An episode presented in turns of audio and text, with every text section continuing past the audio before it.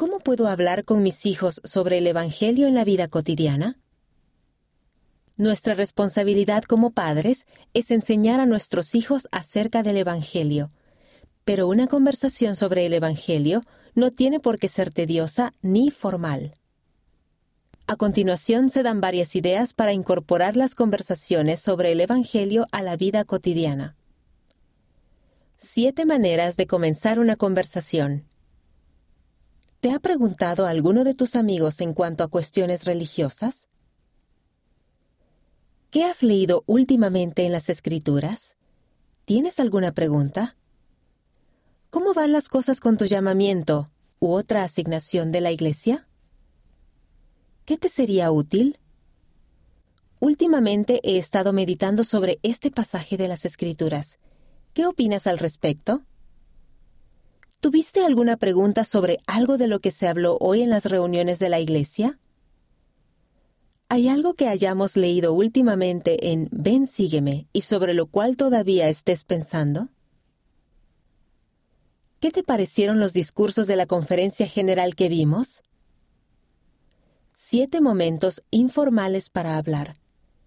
Mientras comen juntos o a la hora de acostarse.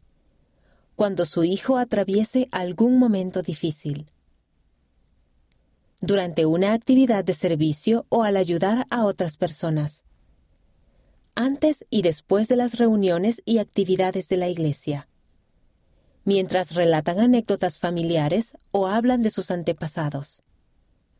Siempre que observen algo que se relacione con un mensaje espiritual. En cualquier momento, siempre que planteen la conversación con franqueza, amor en el corazón y el deseo de escuchar y comprender. Ideas y sugerencias. Enseñen a sus hijos que está bien tener preguntas sobre el Evangelio. Después de todo, fue una pregunta lo que llevó al profeta José Smith a orar para pedir ayuda. Y eso fue lo que condujo a la primera visión. Ayúdenlos a darse cuenta de que aún pueden seguir fortaleciendo su testimonio sin tener todas las respuestas.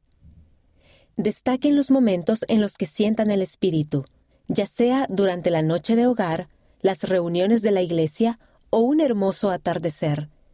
Eso puede ayudarlos a empezar a reconocer la forma en la que el Espíritu nos habla. Explique que el Espíritu se puede comunicar con nosotros de muchas formas distintas. Por ejemplo, mediante sentimientos de calidez o de alivio, ideas claras, una sensación de paz, etc faciliten el acceso a los mensajes del Evangelio.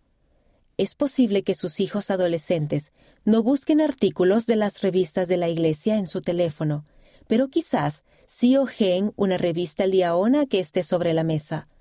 Tal vez no escuchen discursos de la conferencia general en su tiempo libre, pero quizás presten atención a algunas palabras de un discurso que ustedes estén escuchando mientras preparan la cena. Sobre todo, sigan intentándolo, aunque parezca que no esté dando resultados. Las escrituras están llenas de relatos sobre hijos que no escucharon en un principio, como alma hijo. Confíen en que algún día las verdades espirituales penetrarán su corazón.